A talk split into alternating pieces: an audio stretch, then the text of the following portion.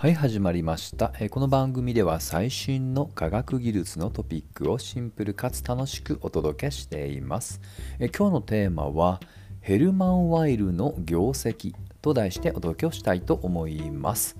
えーこの前回「ワームホールとアインシュタイン」というねタイトルで、えーまあ、このタイムトラベルには、ま、つきもののワームホールというね不思議な、まあ、考えを、えー実は考案したのはアインシュタインだというね話をさせていただきました。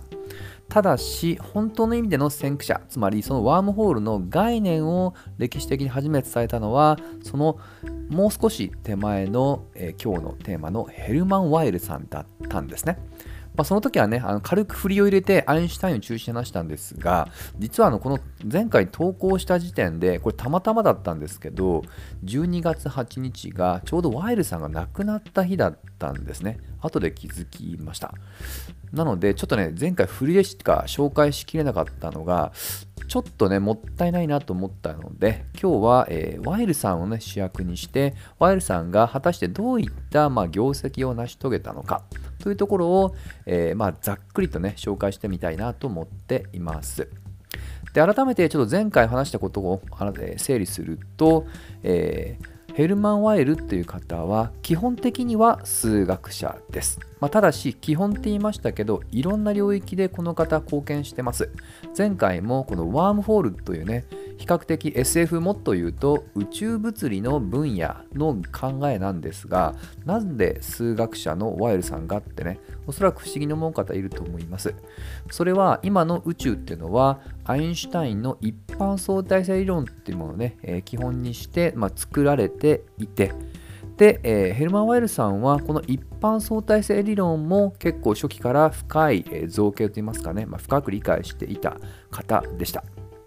まあ、これは実はあの言われてみるとシンプルで単に、えー物理も好きだったっていうよりは一般相対性理論自身が、えーリーマン幾何学という、まあ、要はねぐにゃぐにゃ曲がるような時間と空間の、えー数学を使っている理論だったからでそしてワイルさんの専門がまさにこのリーマン幾何学っていうところだったっていうところですね。なのである意味彼の専門分野とも言えなくもないんです。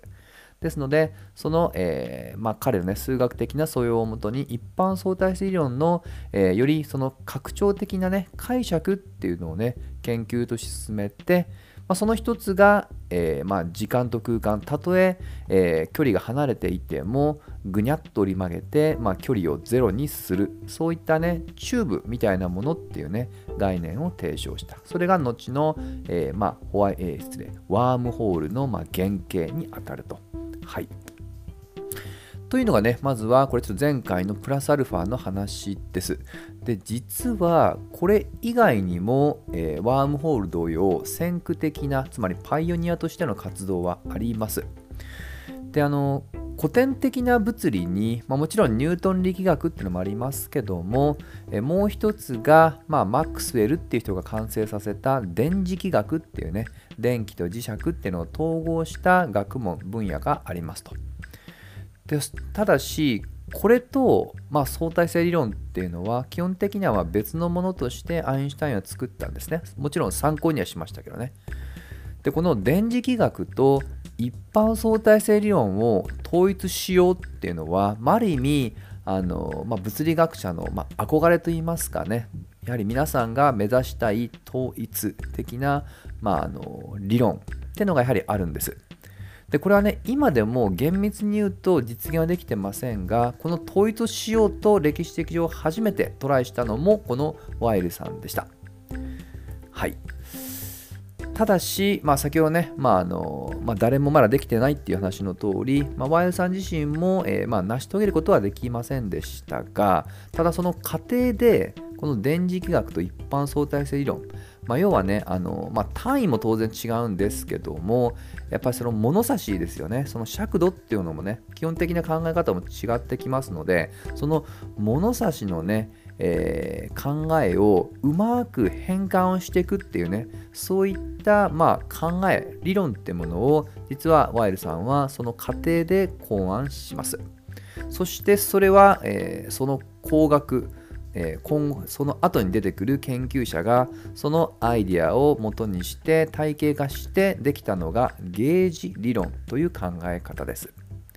このゲージ理論は今の現代物理学においてはもう必要不可欠とも言っていいぐらい重要なものです。例えば、まあ、統一理論ね、まだあの究極理論っていうのはもう完成はしてませんけども、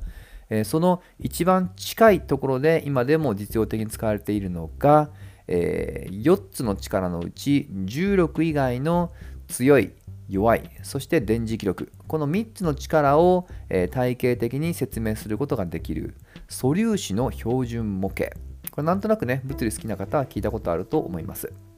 これにもゲージ理論は、えー、使われています。そしてさらにはこれはね重力を除いたって言いましたがそれも含めた、まあ、大統一理論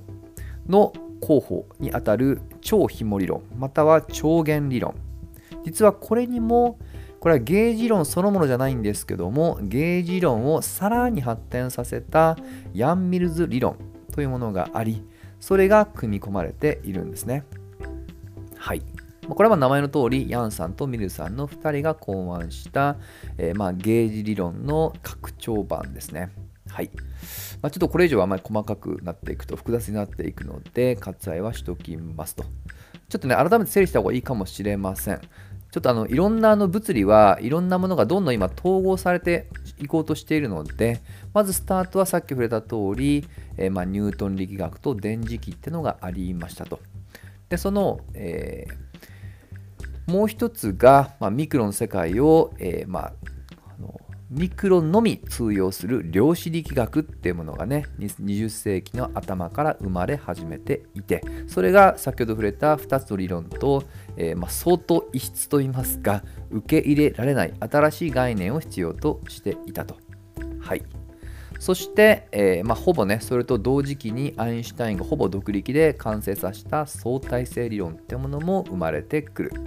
まあ、一見これでサイロ化されているように見えるんですけども、まあ、徐々にねそれらを統合していこうという動きの中でヘルマン・ワイルさんが、えー、まずは電磁気学と一般相対性理論の統合を図るそのための物差しを変換する理論をゲージ論というと。それ自体は完成はしなかったもののそのゲージ論の考え方は、えー、先ほど触れた量子力学との融合を目指している、えー、まあ素粒子の標準模型でありさらに、えー、重力までも含めた超紐理論にもこのワイマンさんの考えたゲージ理論の応用が使われていると。はい。なんとなくね、イメージが湧いてきたかなと思います。はい。で実はあのさっき量子力学ってねまたぴょんと出しましたこれはね今まで触れてなかったです今まではどちらかというと一般相対性理論の、まあ、専門家っていう観点で、え、それと別のものとして電磁気学っていうのをね触れました。で残りの量子力学何もしてないかというと実はそれにも結構貢献しています。はい。で先ほど触れた、まあ、ゲージ理論の考え方に近いものであったりあとその元々のきっかけのワームホール。実はですねこれとある本にそういったものをまとめて、えー、もうめちゃくちゃ長い大著として作った本があります。これは1918年に出版された空間時間物質というね、えー、体調ですね。結構当時のもう定番中の定番だったそうです。ここにその一般相対性理論を踏まえた上で、えー、その発展版ということでねいろんな、まあ、考察っていうものが入りその中に先ほど言ったものも入っていると。でこの本は結構いろんな方に影響を与えたようでその一人に、えー、当時、まあ、同僚でもあったシュレディンガーという科学者がいます。はい。シュレディンガーはこの本から、えー、軌道上の電子が安定的な波のような振る舞いを見せるのではないかということを予想したと言われていますと。はい。まあ、ちょっとここはね量子力学の歴史に、えー、まああの知らない方にはね今の話を聞いてもピンとこないかもしれませんが実はこの発想が後になって今では量子力学の、えー、記述する上では、まあ、デファクトに近いほど、えー、まあ、使われているシュレディンガー方程式につながっていくわけなんですね。はいまあ、もちろん間はもう今すっぱ抜いてあの完全に走りましたけどその気づきの初めの一歩が実は、えー、このワイルの著作だったということですと。まあ、従いまして相対性理論だけではなくてその双璧をなす量子力学にも実は数学者であるワイルが、えー、影響を与えていたということがま言いたいと思ってください。はい余談ですけども、ワイルさんは基本的にはドイツの科学者で、えー、他のね、同じような、えー、ドイツの科学者同様、1930年代に、まあ、ナチスが政権を取った後に国を出て、えー、これは、まあ、アインシュタインもそこで勤務をしていたプリンキトン、え研究所に移動します。そこで、え生涯の研究人生を送ることになりますと。はい。というようにあの実はこの経路はアインシュタインも同様ですのであのやった学問的な意義であったりもしくはその、まあ、歴史的な悲劇といいますかねそういった政治に翻弄されたっていう観点では結構このアインシュタインとは同じようなあの、まあ、経路を歩んでいます。はい、で実際この2人は仲が良かったようで手紙も含めて交流を続けていますと。はい、で結構ねワイル氏の研究テーマは、まあ、アインシュタインもそうなんですけど本当幅広いんですね決してその専門だって言ったリーマン企画だけじゃなくいろんな分野の研究に、え貢献をしています。まあ、一見すごいうがって言うと、まあ、四八方のように見えるかもしれませんけど実は結構ワイル氏はねあのシンプルと言いますかこれ自分自身もねあの認めてますけども妙は各バラバラに見える理論に秘められた共通なものってものをね見出したいっていうねそれが、まあ、ワイル氏が求めていたもので、とある一つね、最後にワイル氏の、えー、実際に言ったと言われている言葉を、えー、借りて締めたいと思います。え、私の仕事は常に真実を美と統一しようとするものであった。しかし、どちらか一方を選ばざるを得ない時には美を選んだと。これのウィキペディアにもね、このセリフは載っています。まあ、この一文がもしかしたら一番分かりやすいかもしれません。決してね、あれもこれも興味の文句にやったというよりは、やはり自分なりのその世界的な、まあ、世界の美学っていうものがあって、まあ、それに近づこうとするために、そういった科学っていうものを道具として使ったっていう方がもしかしたら正しい表現なのかもしれませんし、これはあのアインシュタインももしかしたら近いかもしれません。まあ、といった形でね、えー、数学者でありながら現代の物理に多大なる影響を与えたヘルマン・ワイルさんね。日本ではね、あまりもしかしたら知名度が高くないかもしれませんけど、まあ、相当ね、えー、科学の研究に、えー、まあえー、まあ、貢献をした偉大な科学者の一人であることは間違いないので、ぜひこれを機会に覚えていただければと思います。といったところで今日は終わりです。また次回一緒に楽しみましょう。